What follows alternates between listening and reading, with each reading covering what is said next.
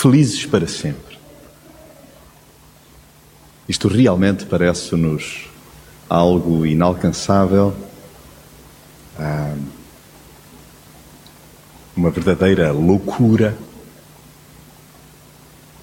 E quando refletimos no decorrer deste abençoado, longo e extenso mês de julho, porque foi rico, foi denso, foi musculado, ah, obrigou-nos a ir mais longe para percebermos o alcance do que é que Jesus nos propõe. Felizes para sempre os pobres, felizes para sempre os mansos, felizes para sempre os que choram, felizes para sempre os que têm fome, felizes para sempre os misericordiosos, felizes para sempre os sem cera, os limpos de coração. Felizes para sempre os pacificadores e os perseguidos. E nada melhor do que rematarmos com uma adenda, é uma adenda nossa. Mas, no fundo, nós só estamos a traduzir em palavras que são muito nossas aquilo que é a proposta de Jesus. Felizes para sempre os que são loucos por mim. Felizes para sempre os loucos por Jesus. E, na verdade, na verdade, os tempos que vivemos parecem-nos cada vez mais insanos. Temos a sensação que estamos a ficar doidinhos. É ou não verdade? Há alturas em que estamos por aqui. Realmente sentimos-nos exaustos, consumidos, exauridos. Tal é a gama de desafios pessoais, sejam eles emocionais, físicos, mentais, profissionais, relacionais, a que somos expostos dia sim, dia sim. Não há dia não. E sentimos-nos como que esvaídos. Mas é interessante, contrariamente àquilo que nos queremos convencer, os tempos hoje não são mais difíceis do que eram lá atrás. De geração em geração, a tendência é esta. Oh, agora os tempos são muito mais exaustivos. Na verdade, não é assim tão diferente de séculos idos. Jesus, que conhece o tempo, antes deste ser designado como tal, porque ele é eterno, Jesus indica-nos o trilho da felicidade. E qual é esse trilho? Agir segundo o coração dilatado, gigante, extravagante do Pai. Cheira a loucura? A mim cheira. Cheira-vos uh, algo impossível? Sim, a mim limitado? Sim, cheira. Mas na verdade, se formos viajando devagarinho, é apenas a doce fragrância do amor. Se nós apurarmos bem as narinas do coração, porque o nosso coração também tem narinas, se nós permitirmos, ele vai dar-se conta então da fragrância do amor. Há uma música dos Aula dos Namorados intitulada São os Loucos de Lisboa. Conheceis? Alguns sim. Os que não conhecem, eu convido-vos não só a ouvir, mas a deterem-se na letra. Nela, na letra, pincela-se um tributo ao pedinte. É um destacar dos pedintes que existem por Lisboa. É também um tributo à discrição, à expressão simples de amor e gratidão, ao sorriso em forma de gratidão, que desbloqueia situações e corações. Estamos sempre a falar do pedinte. Na verdade, na verdade, lá encontramos sublinhada a ideia nessa música da beleza afamada do maltrapilho e do desfigurado. Ouço, escuto, demoro-me, leio a letra e arrepio-me, porque me dou conta que ali há quase como um avesso daquilo que Jesus nos fala sim, eu espero que tu sejas um desses loucos. Eu espero que tu sejas esse pedinte. Eu espero que tu sejas esse pobre. A loucura da inutilidade. Jesus convida-me, convida-te à loucura da inutilidade. Como assim? Eu provo quem sou por aquilo que faço. Não. Nós somos muito mais do que aquilo que fazemos. Nós somos muito mais do que aquilo que os outros dizem de nós. Oh, na música da ala dos namorados, é claro que havia muitos comentários, havia muitas considerações. Por isso, o pedinte era apelidado de louco, um dos loucos de Lisboa. Mas o que Jesus me convida e me propõe, bem como a ti, é a loucura do anonimato, a loucura da vulnerabilidade, a loucura, isto é-vos familiar agora, de diminuir para crescer. Esta é a proposta de Jesus. Ele olha para mim e olha para ti e sugere-te que tu prefiras dar do que receber. A loucura da liberdade de perdoar ao invés de alimentar a vingança, que essa é a que aprisiona. É isso que Jesus nos propõe. A loucura de ser pobre e manso. A loucura de chorar o pecado na primeira pessoa do singular e sofrer com os outros que se despistam como nós. Esta é a loucura que Jesus nos propõe. Chora, Jonatas, o teu pecado e compadece daqueles que se despistam como tu. A loucura de ter fome de Deus em cada recanto do coração. Deus, eu quero mais de ti. Eu não sei, eu não consigo. Eu bloqueio, eu paro, eu hesito. É esta fome de Deus, no nosso coração e também na cidade. A loucura de insistir na manta da misericórdia. Oh Senhor, mas eu não quero estendê-la. Eu não quero cobrir ninguém com misericórdia. Eu estou que nem posso. Eu por mim decidi isto, então olho por olho, dente por dente. É a loucura que Jesus me propõe, a loucura do misericordioso. A loucura de viver sem máscaras, sem cera. É uma loucura. Eu dar-me a conhecer ao outro com as hesitações, com os medos, com a paralisia diante de encruzilhadas, a loucura de dar a outra face, a loucura de privilegiar a paz e a reconciliação. Isso é uma loucura. Mas perdoar nestas condições e a minha, nossa tendência enquanto seguidores de Jesus é também elencar as razões que nos assistem. E nós visamos muito mais, então, o argumento das nossas razões do que propriamente a reconciliação. E o que Jesus me diz a mim e a ti é: visa a reconciliação, por mais louco que isso te possa parecer. A loucura de acolher a rejeição humana por amor a Deus. Falávamos disto a semana passada, refletíamos nisto, juntamente então com a viagem que o André desbravou, à luz então um, daquelas duas bem-aventuranças. A loucura de amar Deus primeiro.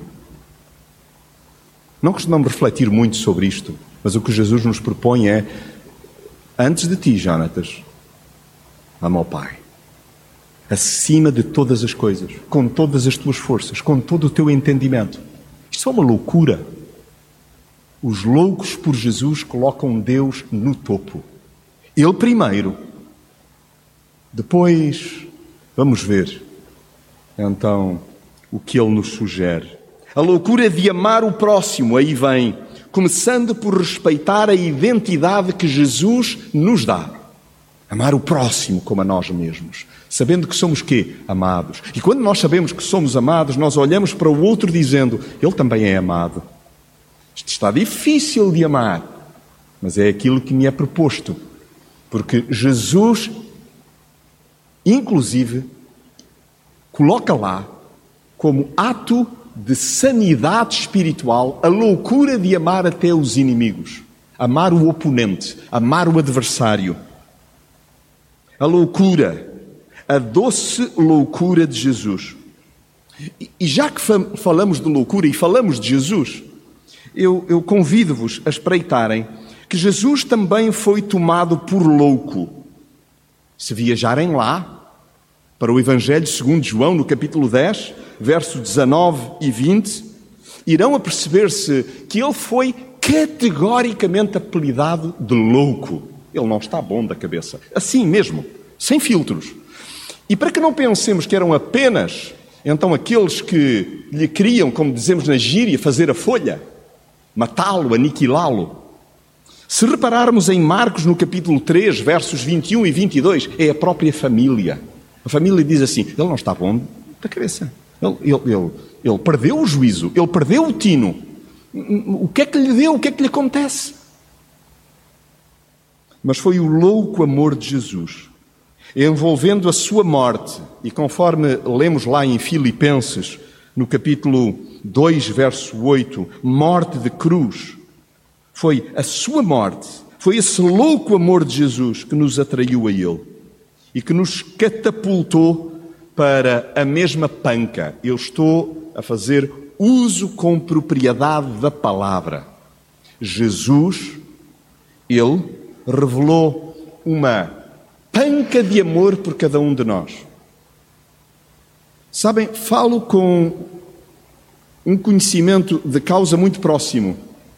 Faz hoje oito dias, não tive a alegria de estar aqui com a família, tive com outras franjas da família, porque estive num casamento de um casal querido, amigo, também de alguns de vós, a Maria e o Alain. E casaram onde? Num solar intitulado De Pancas. Achei delicioso. Foi-me dada a alegria de poder orar no início, então, por aquela cerimónia, e era imperdível. Tinha de se fazer uso de um lugar como aquele solar de Pancas. Panca é um desvario, é uma fixação, é uma extravagância. É isso que Jesus sente por mim e por ti. Mas, por outro lado, eu desconhecia que panca, etimologicamente, também tem como sinónimo uma alavanca. É uma alavanca. Uau! Jesus, ele olhou para nós com desvario, com uma fixação enorme, querendo envolver-nos nesse louco amor para que nós façamos uso indiscriminado da extravagante alavanca de ágape, do amor incondicional. Jonatas ama. E não te poupes no amor. Ama indiscriminadamente. Olha sem, ama sem olhar a quem? Ama. Ama.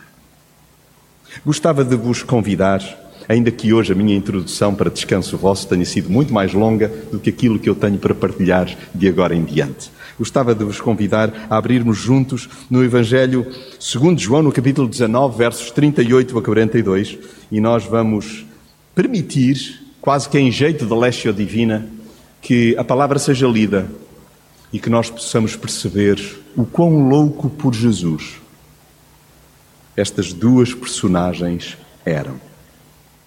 Depois disto, José de Arimateia, que fora discípulo secreto de Jesus, com medo dos judeus, pediu a Pilatos que autorizasse a descida do corpo.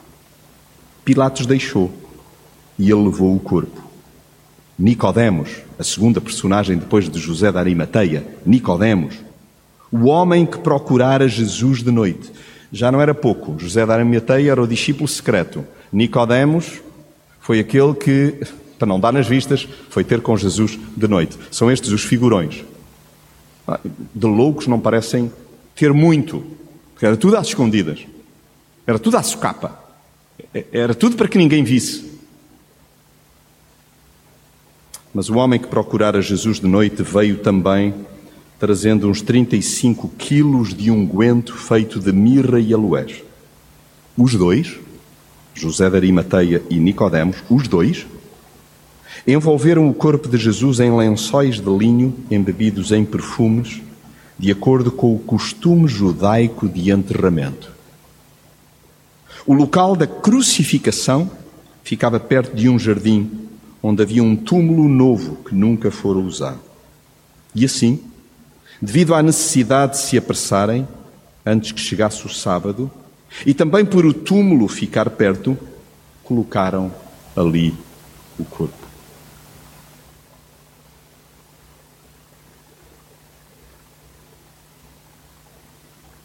Há gente que assume a sua fé em alturas inusitadas e de alto risco.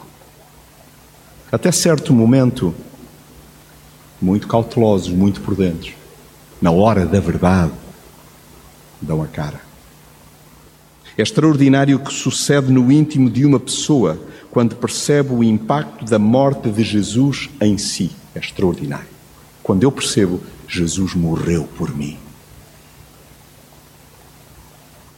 Se até dado momento o seguíamos às escondidas, a compreensão do significado da cruz permitiu o clique na alma para que o assumíssemos à vista de todos. Porque enquanto não o assumimos à vista de todos, ainda não chegamos ao patamar da loucura por Jesus. Ainda o fazemos de forma calculista, medindo as consequências, tal qual até certo momento José de Arimateia e Nicodemos.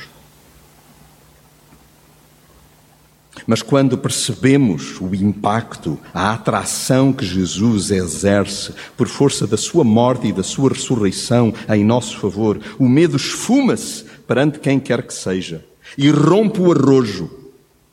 Dá-se a cara diante das autoridades políticas e religiosas, independentemente da reação das mesmas.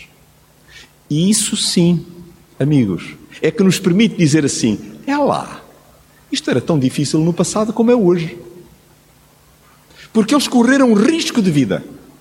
E nós também corremos risco na medida em que a nossa reputação pode ser colocada em causa pelo patrão, pelo colega, por quem nos conhece e não imaginava que nós teríamos esse tipo, então, de fervor, esse tipo de loucura, por um morto, por alguém que ficou lá atrás na história, mas que nós sabemos que ressurgiu e que mexeu com as nossas cordas interiores, que as dedilha como ninguém.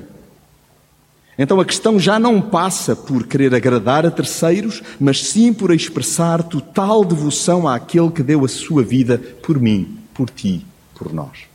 É por amor.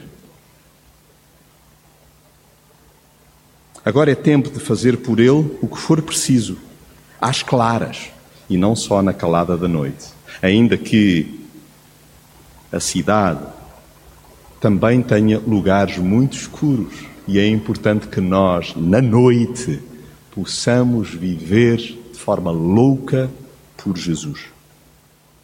Eis o mistério magnético da cruz: atrair-nos a Jesus e levar-nos a reconhecer e a partilhar o valor inestimável da sua morte real.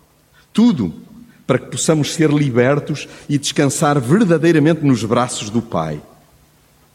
Isto parece uma loucura, mas o túmulo de Jesus é a nossa escapatória. A morte de Jesus desbloqueou tudo, na medida em que ele pagou o preço e nós não precisamos ficar mais aprisionados. Recordam-se das duas leituras fizemos hoje no decorrer da celebração? A dada altura, em 1 aos Coríntios, no capítulo 1, no verso uh, eh, 25, nós líamos o seguinte: na verdade, aquilo que nas obras de Deus parece loucura tem muito mais sabedoria do que toda a sabedoria humana, e aquilo que parece fraqueza tem muito mais força do que toda a força humana. Uau!